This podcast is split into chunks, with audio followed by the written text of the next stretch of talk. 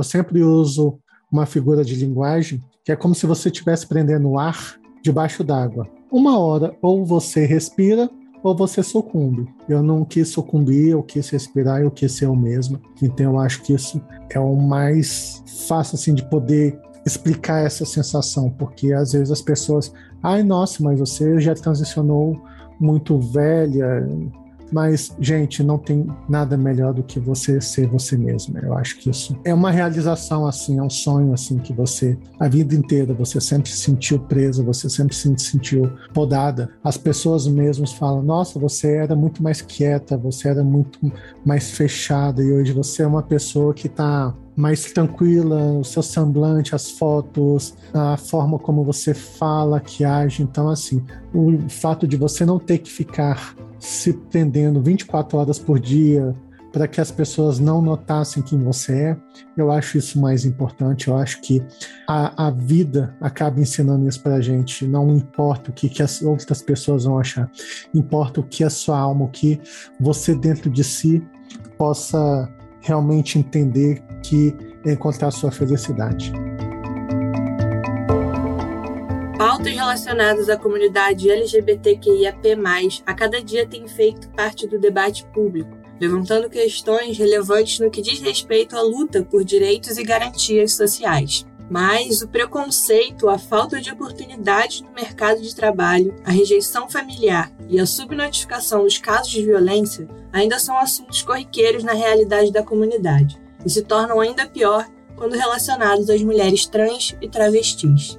Isso, infelizmente, se traduz no dia a dia do nosso país. Kelly Casey Rosa da Silva, de 32 anos, foi assassinada com 11 tiros na cidade de Caeté. Sabrina Calegari, de 33 anos, foi assassinada pelo companheiro com golpes de faca e uma pancada na cabeça. Eu vou trazer para você um flagrante de uma execução que aconteceu no meio da rua. A vítima é uma travesti de 25 anos. Uma adolescente de 16 anos, transexual, conhecida como Renata Cavalcante, foi encontrada morta isso ontem em uma estrada lá da cidade. Eu sou Vitória Ornelas e isso é o que vamos debater no episódio de hoje no Substantivo Feminino, um podcast sobre mulheres reais.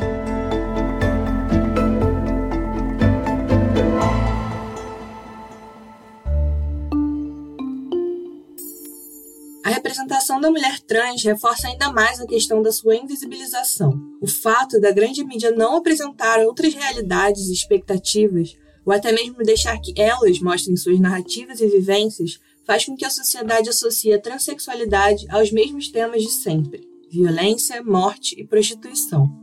Eu acho que para pensar esses regimes de, de visibilidade, a gente pode pensar que as mulheres trans sofrem com a misoginia, né, que, que atravessa a vida tanto das mulheres trans como das mulheres cis, mas elas também vivenciam uma articulação dessa coisa toda com a transfobia, né? Com preconceito específico com pessoas trans, com esses comportamentos e corpos que, de várias formas, é, escapam de, de determinadas expectativas sociais sobre gênero, né?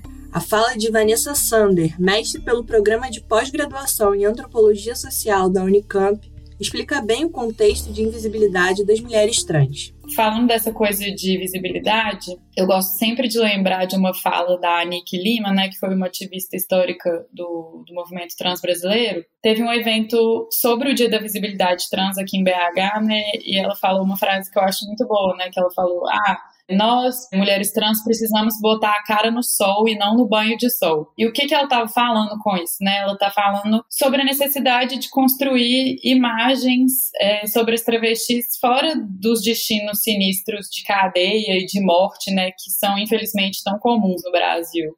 É visibilidade de poder andar na rua, na luz do dia, é, andar sem ser incomodada, sem ser assediada, sem ser ofendida é, necessidade das pessoas trans construírem as próprias narrativas, né? Para ela, existe uma outra questão tão importante quanto que torna as mulheres trans ainda mais invisibilizadas: a falta de inclusão em grupos sociais. Eu lembro de ter visto uma pesquisa que foi produzida nos Estados Unidos de que a maioria das pessoas não convive com pessoas trans, né? A gente escuta falar do tema, mas não tem uma pessoa de convivência próxima. Então, a imagem que as pessoas em geral, das pessoas cis têm das pessoas trans, é o conteúdo produzido pela mídia, né? E que acaba muitas vezes produzindo é, essas imagens exotificantes, né? Eu lembro quando eu fiz meu trabalho de campo na prostituição, elas reclamavam muito disso. Elas falavam, ah, a gente vive nessa bolha, né, digamos assim, e a imagem que as pessoas têm da gente é essa imagem Discovery Channel, sabe? Como se elas fossem bichos, assim. Ai, ah, travestis, o que elas comem, onde vivem? E era bem nesse registro desumanizador e exotificante mesmo, né? Então, eu acho que nesse caso, falar invisibilidade tem a ver com, com isso. A falta de inclusão acaba não sendo o único problema a fazer parte da vivência das mulheres trans. No mundo todo, e principalmente no Brasil, elas sofrem por algo muito maior: o medo da morte. Segundo o relatório de 2021 da Transgender Europe, que monitora dados globalmente levantados por instituições trans e LGBTQIAP+, 70% de todos os assassinatos registrados aconteceram na América do Sul e Central, sendo 33% só no Brasil. Os dados apontam também que nos últimos 13 anos, pelo menos 4.042 pessoas trans e de gêneros diversos foram assassinadas entre janeiro de 2008 e setembro de 2021. De acordo com dados do dossiê Assassinatos e Violências contra Travestis e Transsexuais Brasileiras, somente em 2021 foram registrados 140 assassinatos de pessoas trans no Brasil. Desse total, 135 tiveram como vítimas travestis e mulheres transexuais, e 5 vitimaram homens trans e pessoas transmasculinas. Apesar da transfobia ser considerada crime no Brasil desde 2019, o país continua sendo, pelo 13º ano consecutivo, o lugar que mais mata pessoas trans no mundo. Para entender melhor a vivência dessas mulheres em uma sociedade que são comuns os casos de preconceito, intolerância e principalmente violência, trouxemos aqui os relatos de Fabris, Alice e Ember. Então, na verdade, eu acho que não existe idade. O que existe é uma forma de você conseguir se expressar, a forma quando você está segura. Fabrício Martins tem 43 anos, é designer, mora em Brasília e começou a sua transição aos 41 anos. Durante a nossa conversa, ela contou como foi a experiência de transicionar sendo uma mulher acima dos 40. No meu caso, eu me senti segura profissionalmente, financeiramente, emocionalmente também. Então, assim, eu acho que a gente tem que estar muito segura, tem que estar muito atenta ao mundo, porque Infelizmente, não é fácil você transicionar, seja aos 18, seja aos 30, seja aos 40, ou até mesmo como a Laerte transicionou já mais na terceira idade. Então, assim, a gente não tem uma idade, na verdade, a gente faz quando você não aguenta mais. Ela também relembra a época em que achou que fosse crossdresser e explicou um pouco o significado do termo, pontuando a diferença entre a forma de arte e a sua identidade de gênero. Antes de você se descobrir, você acaba passando por várias etapas, você vai se descobrindo, aí percebe que ah, usar roupas femininas me dava uma sensação de liberdade. Então assim, a gente acaba tendo essa questão assim, ah, é só um fetiche, é só porque gosto, porque dá prazer. Só que, sabe aquela coisa de quando você tira, você sente um vazio, fala, nossa, eu não é só um fetiche, não é só um momento, assim, representa muito mais, assim. E eu fui estudando, eu fui lendo, eu percebi, assim, que era muito mais que isso, assim. Eu sim era uma pessoa trans, eu era uma pessoa que queria viver 24 horas por dia, sete dias por semana, enquanto eu mesmo. E eu acho que é muito isso. Porque o crossdressing ele está muito ligado ao fetiche, à questão do, do prazer momentâneo. E às vezes, assim, até as pessoas, depois que praticam e tiram a roupa, sentem um sentimento de culpa. Ao passo que eu senti um vazio por não estar continuando. Entende a diferença? Assim, eu não me culpabilizava por aquele sentimento de, de euforia. Alice Guel tem 26 anos, é cantora, nasceu no interior de São Paulo e, por se identificar como travesti, relata que desde criança já sentia os estranhamentos impostos aos corpos trans. Lembrando que é tecnicamente difícil apontar a diferença entre o conceito de travesti e transexual, pelo fato das identidades se basearem na ideia de autoidentificação. Um dos pontos que os diferencia é o fato dos termos transgênero e transexual poderem ser utilizados tanto para identidades masculinas quanto para femininas. Já o termo travesti ser utilizado apenas para pessoas com identidades femininas. O melhor caminho é entender como a própria pessoa se enxerga e se identifica. Bom, eu me assumi travesti socialmente quando eu tinha uns 18 anos de idade. Acho que isso foi lá em 2015, 16. E foi um processo muito longo, né? Esse processo de se assumir socialmente, quando eu digo, é dizer da boca para fora pro mundo, né? Porque eu me entendo enquanto corpo trans desde que eu me entendo, assim.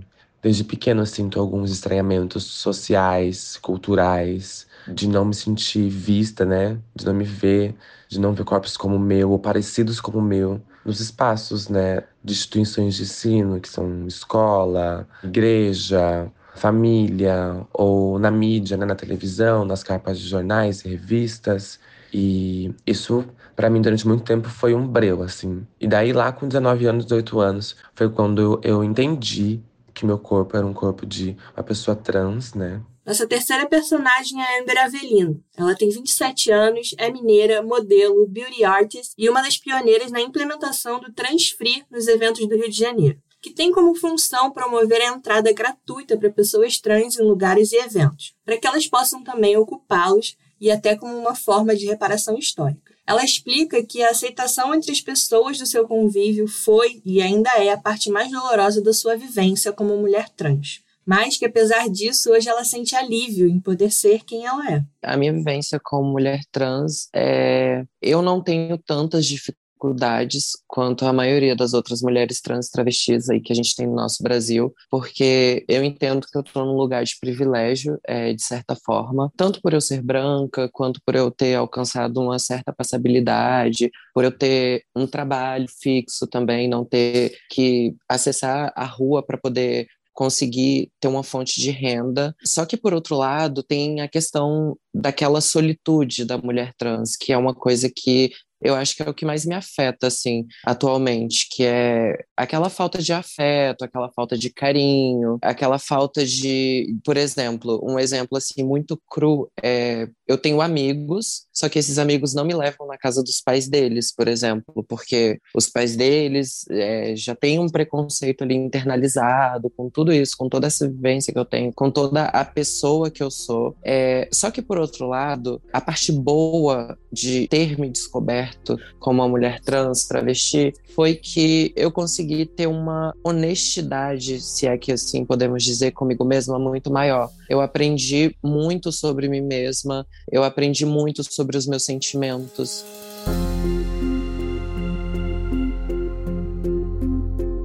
Para Fabrício foi difícil falar sobre a questão familiar e de aceitação. Ela contou que boa parte da sua família ainda não sabe sobre a sua identidade. Já Alice explica que contou sobre o processo para sua família e foi expulsa de casa. Ela lembra que, mesmo tendo sido acolhida por amigos na época, isso ainda continua sendo uma questão difícil para ela. Esse processo de eu contar para minha família foi um processo difícil, porque a gente vive a vida toda aprendendo justamente nessas instituições de ensino que a nossa forma de viver, de se vestir, de andar, de agir, de se comportar, de existir é errado. É contra as vontades de Deus, é contra as vontades da igreja, é contra as vontades da escola, é contra a moral e os bons costumes, é contra a família. Isso demorou, né? Me travou durante muito tempo para poder dizer. E quando eu disse, eu acreditei que eu fosse acolhida de primeira, porque eu nunca fui barrada, né, nas possibilidades de arte que meu corpo fluía.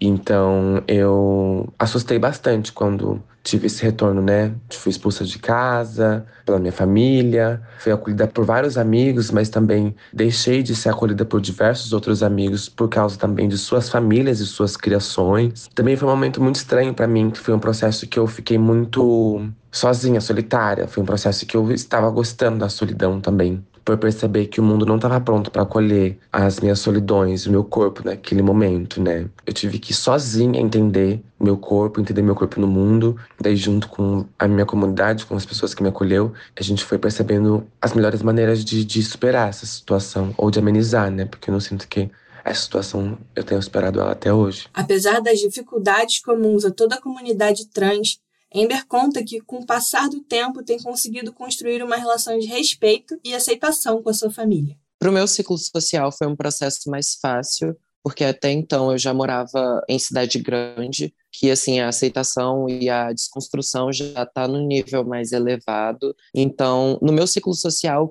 o que eu senti assim foi mais esse distanciamento para comigo e a família dos meus amigos. Assim, com os meus amigos eu não tive problema algum, porque todos eles, enfim, já eram do meu LGBT, todos eles já já meio que já estavam inseridos já nesse local. Então, assim, no meu ciclo social não foi tão difícil. Agora, na minha parte familiar foi um pouco mais complicado, porque a minha família, ela vem toda do interior de Minas. Uma cidade, assim, muito pequena, uma cidade que não tem informação. Tanto é que eu sou a primeira travesti da minha cidade. Tipo, lá não existem pessoas trans, lá pessoas LGBT, elas se escondem no armário, assim, até o momento que elas saem de lá e tipo se sentem livres para poder viver a vida delas mesmo. Então assim, com a minha família até hoje eu passo um pouco de dificuldade por conta de pronomes, por conta de eles não entenderem mesmo. Eu acho que às vezes não é por falta de amor, não é por falta de nada disso, é mais por falta de conhecimento, por falta de informação, por falta de convívio. Agora eu tô conseguindo me reconectar com a minha mãe, principalmente, não é com a família toda, porque a minha família é gigantesca, então, assim, tem muita gente da minha família que eu não tenho contato, mas basicamente, assim, com as pessoas que mais me importam, digamos assim, que é a minha mãe e a minha avó, eu tô conseguindo ter um contato melhor agora. Elas já, às vezes, me tratam no feminino, elas, às vezes, me chamam pelo meu nome, Óbvio que não é sempre que elas erram e não é sempre que elas acertam também, mas assim, eu sinto que já é um passo a mais que eu consegui dar no meu relacionamento com elas. A invisibilização social também abre espaço para outro debate, o da solidão das mulheres trans.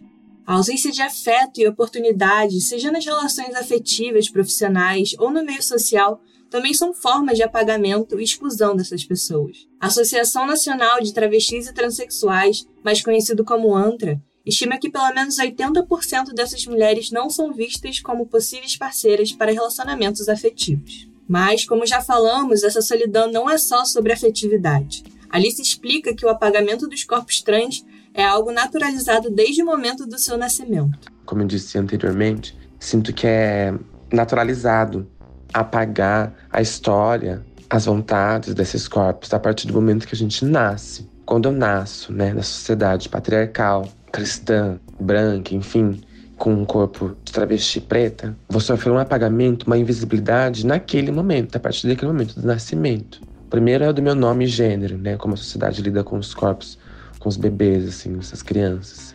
E quando a gente é criança, né, as pessoas olham pra gente nesse lugar de como a gente não sabe nada, vai apresentar a gente pro mundo, pelo prisma do que elas acreditam que seja certo ou errado sobre o mundo. E nesse prisma que é apresentado pra gente, corpos de pessoas trans, nessa conversa agora em específico, os corpos de mulheres trans e travestis, pretas, muitas coisas são apagadas. A afetividade, né? A gente cresce, na verdade, virando motivo de chacota, de deboche, motivo de, de piada, motivo de, de ser a confusão, é, o centro das atenções. Não no sentido bom, né? De ser alguma coisa boa, mas sempre o alvo da, das opressões sociais, né?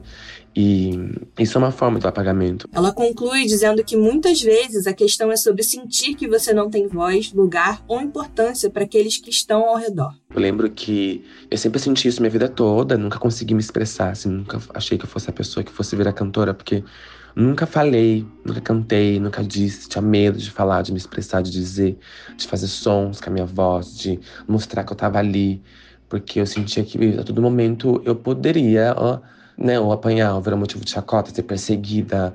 E eu não, não gostava disso, porque era isso o tempo todo, era isso né, na escola, era isso na rua, era isso com as, com as crianças, era isso tipo em todo lugar. Então eu não, não me sentia confortável para poder fazer isso. E quando eu me assumi travesti socialmente, percebi que quando eu, eu senti vontade de dizer, de existir, de falar, de estar, tá, o mundo parou de me cobrar daquela forma, de como se fosse ingênua, e a forma de cobrança virou uma, uma forma de correção quase num tom de obrigação. E esse tom faz com que a gente também queira se aproximar de muitos espaços, né?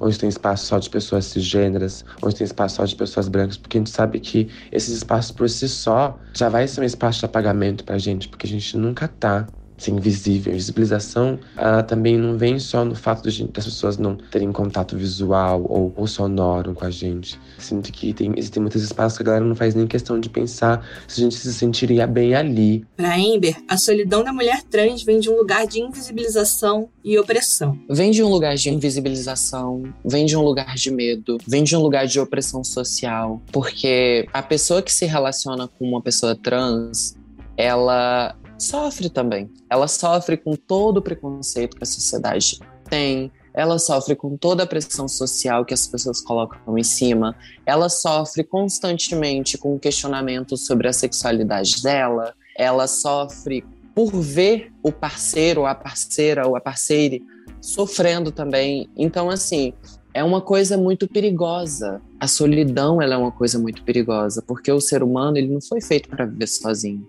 O ser humano ele foi feito para viver em comunidade, assim como os animais irracionais. Então, assim, essa solidão coloca a gente num lugar de vulnerabilidade muito grande, de vulnerabilidade que eu digo de aceitar se relacionar com qualquer pessoa só porque aquela pessoa tá te dando o mínimo, por exemplo, aceitar se relacionar com uma pessoa que não te faz bem, que não te entende completamente, aceitar se relacionar com pessoas que só te fetichizam, que só estão ali pelo seu corpo. Então, assim, é uma armadilha muito grande que a sociedade armou pra gente, pessoas trans, que é a maior forma de fazer um ser humano sofrer, para mim, é isolando ele de toda a sociedade, é tirando ele, deixando ele ali numa caixinha sozinho, excluído. Apesar do constante sentimento de abandono e esquecimento, pessoas trans têm cada vez mais encontrado abrigo e acolhimento na cena conhecida como ballroom.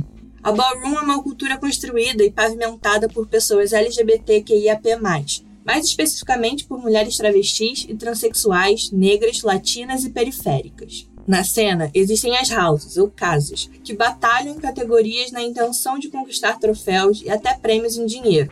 Mas a verdadeira essência da ballroom é construída em cima de acolhimento e aceitação, como relata Alice, recém-adotada pela Casa de Babilônia, que atualmente tem integrantes em São Paulo, no Rio de Janeiro e nos Estados Unidos. Em sua explicação, ela utiliza o termo transvestigênero, que engloba pessoas transexuais, travestis e transgêneros. Então eu acho que a cena Ballroom ela é uma cena muito, muito, muito, muito importante. Não só pelo acolhimento né, que a gente tem, por nos ver nos todos os espaços, né? Que a cena Ballroom tá aí. A gente vê os corpos transvestigêneros e negros, LGBTs também, total, mas especificamente das pessoas trans, é ali no MC, ali sendo jurado, ali competindo. A gente faz questão, e também não faria sentido o Ballroom acontecer sem pessoas trans, porque foi criado por é, mulheres trans, pessoas trans não binárias, enfim, transmasculinos também.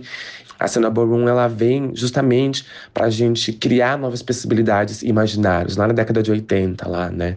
A gente volta lá nos Estados Unidos com algumas pessoas, né? Travestis, pessoas trans, acolhendo umas às outras nesse momento de que elas estão de extrema vulnerabilidade na rua, criando casas e famílias. E depois essas famílias foram criando bailes. E nesses bailes eram criadas categorias para que isso pudesse viver outras realidades que não fosse aquela da extrema vulnerabilidade, né? Quais realidades? Realidades talvez fúteis para as pessoas cisgêneras, assim. Profissão, é, categorias que são para enaltecer o nosso corpo, enaltecer o nosso rosto, enaltecer a forma como a gente anda, enaltecer a forma como a gente fala, como a gente joga o nosso cabelo, a forma como a gente se veste, né? A bol tem essa função. Só que a BOL só acontece justamente por causa das casas. E as casas é essa função do acolhimento, né?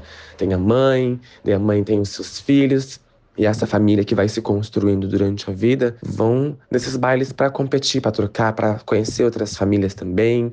E essa cultura foi está se propagando, graças a Deus, cada vez mais pelo mundo, assim, na intenção de a gente cultivar e não esquecer a cultura do nosso povo e também abater essa solidão e essa sensação. Alice ainda relata a necessidade de evidenciar essas mulheres como produtoras culturais trazendo em paralelo a importância de ter seus nomes lembrados na luta contra a transfobia.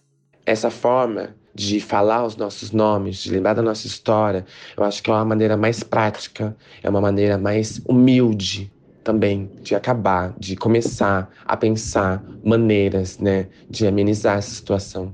Porque uma maneira de acabar com nossos corpos é invisibilizando eles, fazer com que a gente seja invisível na sociedade, não dando emprego, não dando oportunidade, não dando afeto, não dando chances de vida, de existência.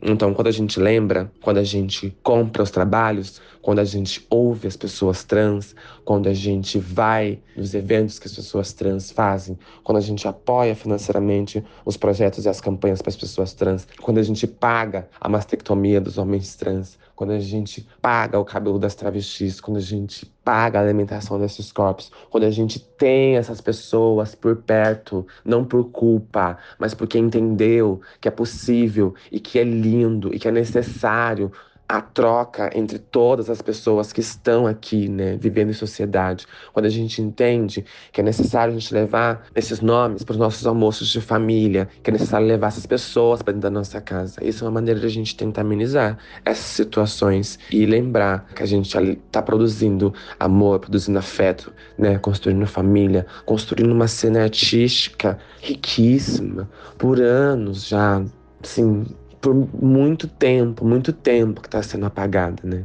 Cultivar, lembrar, comprar né? a arte desses artistas é, é, é importante para que a gente continue vivo, bem alimentados. E aqui,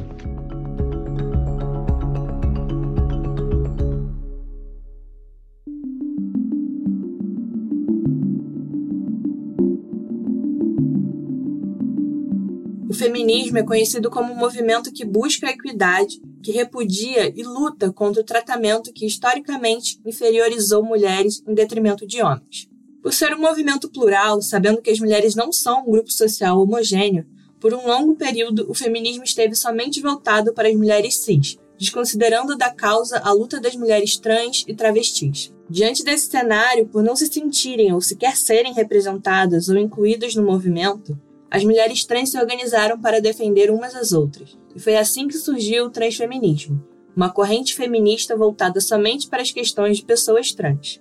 Apesar de conquistarem uma certa independência no que diz respeito à luta de seus próprios direitos, a exclusão e o não reconhecimento das mulheres trans no feminismo reforça ainda mais o preconceito e a invisibilidade desses corpos. Eu acho que isso faz parte da gente aprender com a experiência histórica do próprio feminismo, né? Porque essa desestabilização do sujeito universal do feminismo, né, que a gente fala, essa, esse questionamento da categoria mulher, sempre aconteceu na história do feminismo e foi um processo de debate muito enriquecedor, né? Então, se a gente pensa ali, as sufragistas, né, na primeira onda do feminismo, que estavam pedindo é, direito ao voto, direito ao trabalho, a poder estudar, e que elas estavam, né, embora fazendo um discurso que se pretende universal, elas estavam, na maior parte do tempo, falando da experiência de mulheres brancas e euro-americanas. E esse discurso foi interpelado depois, né, pelas mulheres negras que falaram: ué, vocês estão pedindo para trabalhar fora? A gente sempre trabalhou fora.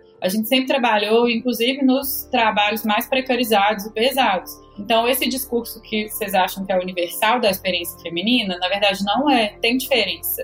Reconhecer essa diferença e colocar ela para dentro, e colocar em contraste, colocar em debate, sempre enriqueceu o movimento feminista, né? A mesma coisa a gente pode pensar com as mulheres lésbicas, aconteceu também.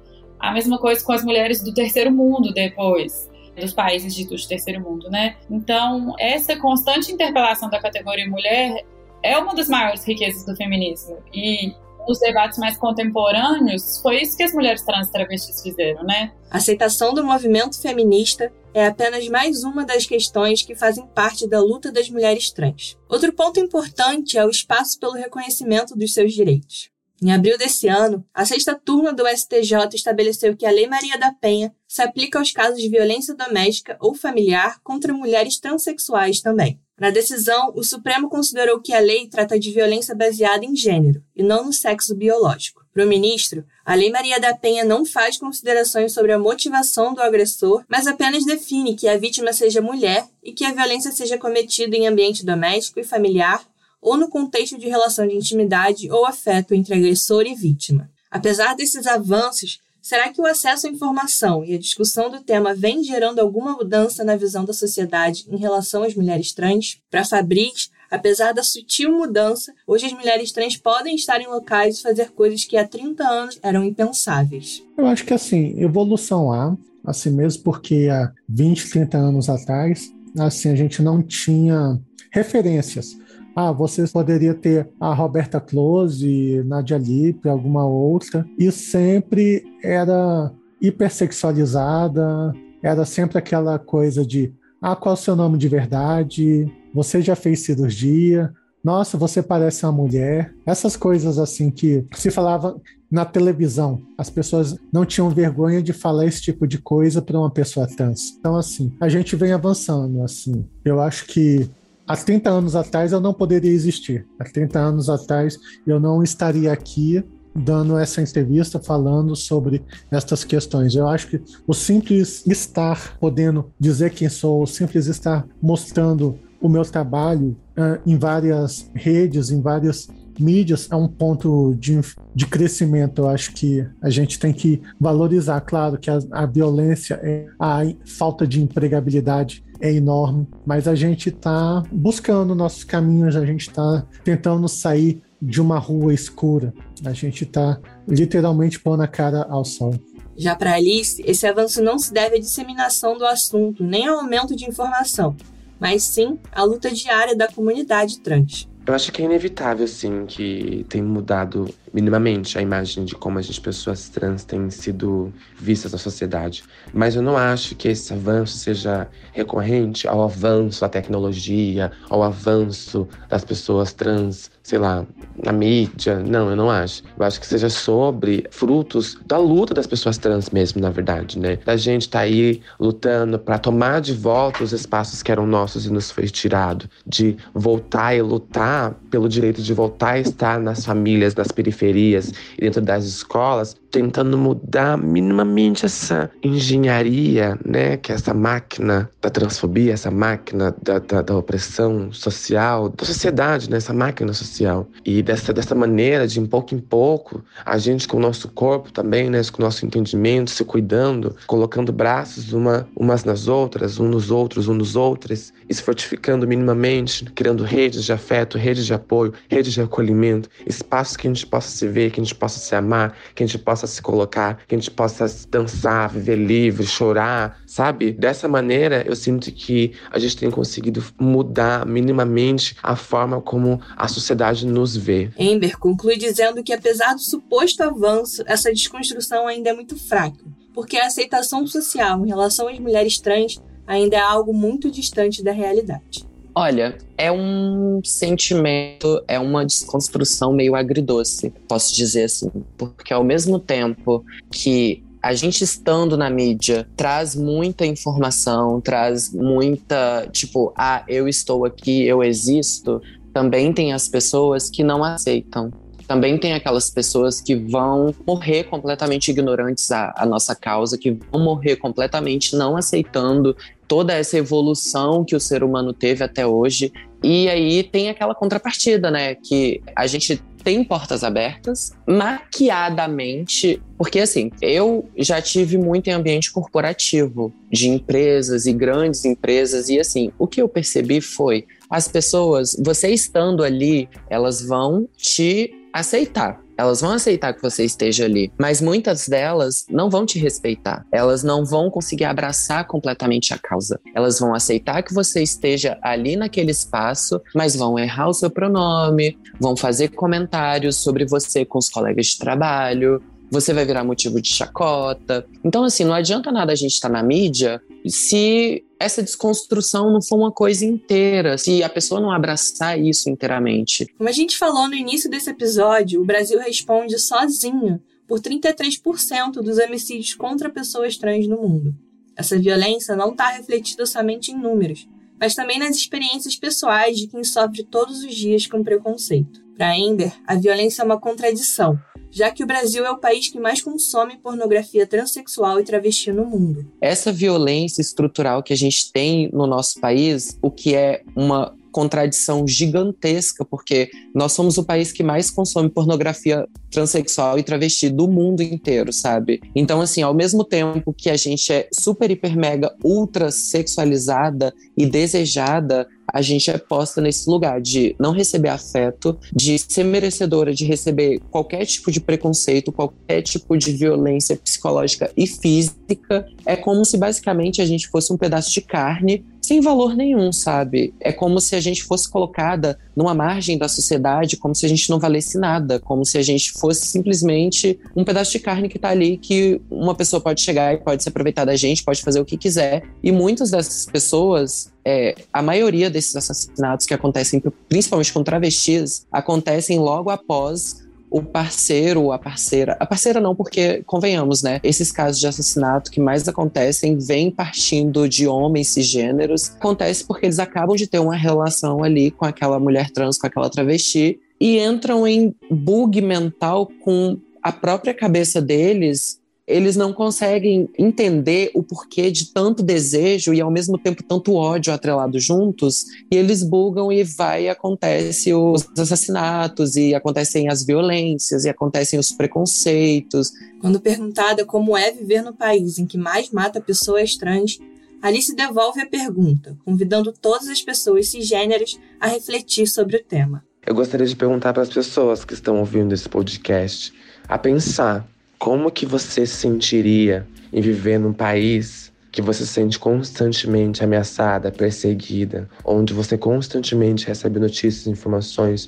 de que nossos corpos estão sendo assassinados, esquecidos, excluídos? Como vocês se sentiriam vendo as notícias, né, vendo os dados mostrando que a população, a população transvestigênero, a população de pessoas trans desse país, principalmente a população trans e preta, não consegue acessar né, as escolas, não consegue acessar as faculdades, não consegue acessar o mercado de trabalho, que a gente ainda está aqui lutando para garantir o direito de ter um nome respeitado em alguns espaços, que a gente está lutando ainda para ter garantia de ter por políticas públicas, a gente quer ter hospital especializado específico para a gente também. A gente quer especialistas que estudem sobre as nossas corpos, para que a gente possa ter atendimento específico para os nossos corpos também. Eu decidi fazer essa pergunta contrária, porque eu acho que se muito pergunta para a gente como a gente se sente, mas pouco se pergunta para as pessoas cis como elas se sentem em saber que elas contribuem para esse país ser o país que mais mata pessoas transgêneros. E é isso que eu quero saber. E aí, como vocês se sentem sabendo, né, que as pessoas trans estão aí,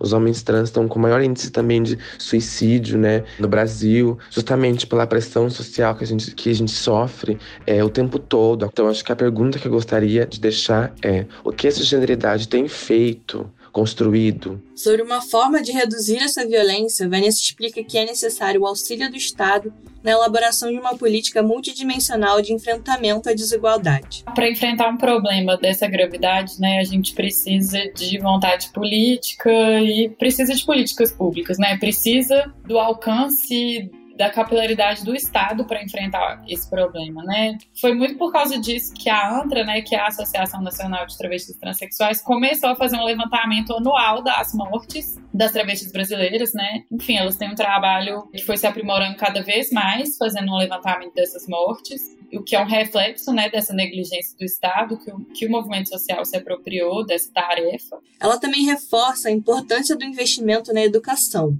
principalmente por conta da violência escolar. A gente precisa de uma, um enfrentamento de desigualdades multidimensional, né, para enfrentar uma questão desse tamanho, né? Então a gente precisa pensar em políticas específicas de educação, porque a gente sabe que pessoas trans sofrem com, com violência escolar, né? Tem experiências muito traumáticas em relação à escola, tem o trabalho da Sofia Favro sobre crianças trans, ou o trabalho da Abrume Dezembro sobre pessoas trans nas universidades que discute isso. A gente podia pensar políticas de empregabilidade, né? Porque as pessoas trans são excluídas do mercado de trabalho formal. A própria Carol Bonomi tem uma dissertação pensando isso, né? Pensando nessa exclusão de pessoas trans do mercado de trabalho formal, que muitas vezes leva as pessoas trans para a prostituição, né? Mas sem a gente tratar a prostituição como esse destino de, de sofrimento inerente, né? Pensar como um trabalho, né? Ainda que seja um trabalho precarizado e informal, a gente pode pensar políticas de saúde específicas, né? A gente tem o processo transexualizador no SUS, que de alguma forma já representa um debate até bem avançado na, na nossa saúde pública, mas que ainda pode se aprimorar e se expandir.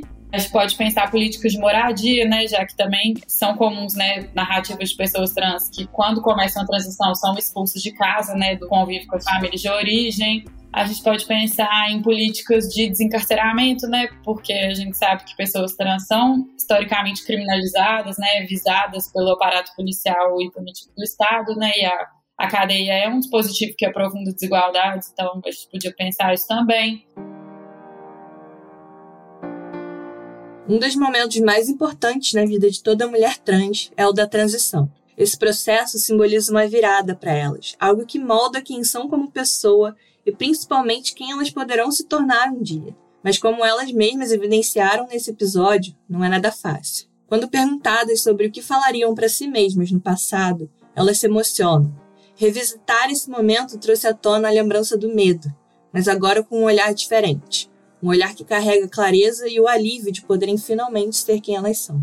Para Fabris, durante o processo, foi importante acreditar em si mesma e correr atrás daquilo que ela sempre havia sonhado. Então, assim, eu até estava pensando nisso outro dia, eu até acho que eu tuitei sobre isso. Eu falaria para mim, vai dar certo. Acredita em você, acredita que vai ter seu momento, faz o que tem que fazer, vai dar certo. Eu acho que acima de tudo você vai ser a mulher que você sempre sonhou. Basicamente isso. Alice evidencia aspectos como o próprio acolhimento e o livramento de amarras impostas por pensamentos conservadores que foram essenciais no seu processo.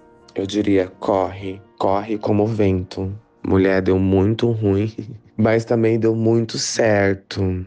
Acho que eu diria para mim se acolher antes. Acho que eu tentaria, de alguma forma, fugir das armadilhas da culpa cristã, que eu acho que me faz muito mal hoje. Acolheria super ela, assim, Alice. Falaria para não criar muita expectativa sobre paternidade. Diria para ela que ela também no futuro vai ter pessoas ao seu redor muito boas e que te acolhem de verdade, que estão juntos de você, mas que isso vai de fato ser um processo não tão simples, não tão fácil, né? Não deve já estar sendo criança, mas é importante você se manter bem, se manter viva, se manter aqui, para que muitas de nós continuem também vivas e aqui, para que se tenhamos mais Alices, para que tenhamos mais Dandaras, Funtóis, Ametistas, Elixas, Yodaras e Elas e Majestades. Não desista dos seus sonhos, gata. Você é muito maluca, toda hora quer desistir dos seus sonhos, mas vai dar muito certo. Confia. Acho que essas são as coisas que eu diria para mim mesma, assim, né?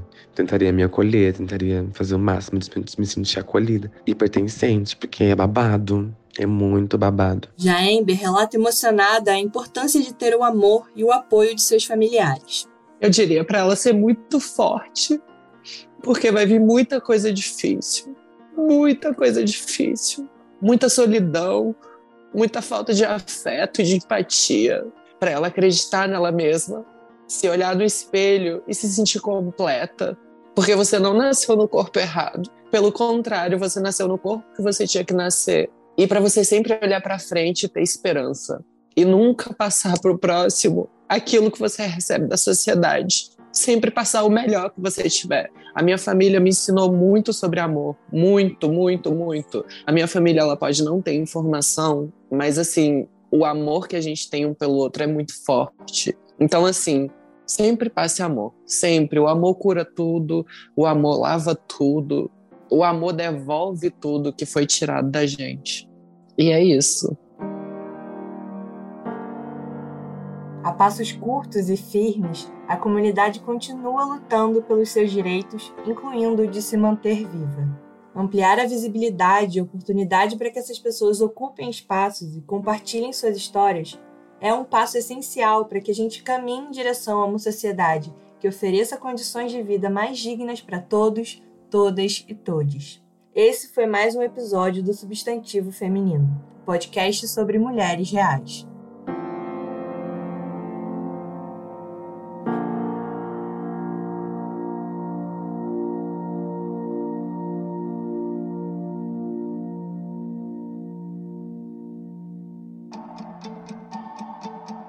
Roteiro e pesquisa: Amanda Mira, Lucas Silva e Maíra Alfradique. Narração: Vitória Ornelas. Edição: Amanda Mira e Lucas Silva. Vozes: Vanessa Sander, Fabrício Martins, Alice Guel e Ember Avelino.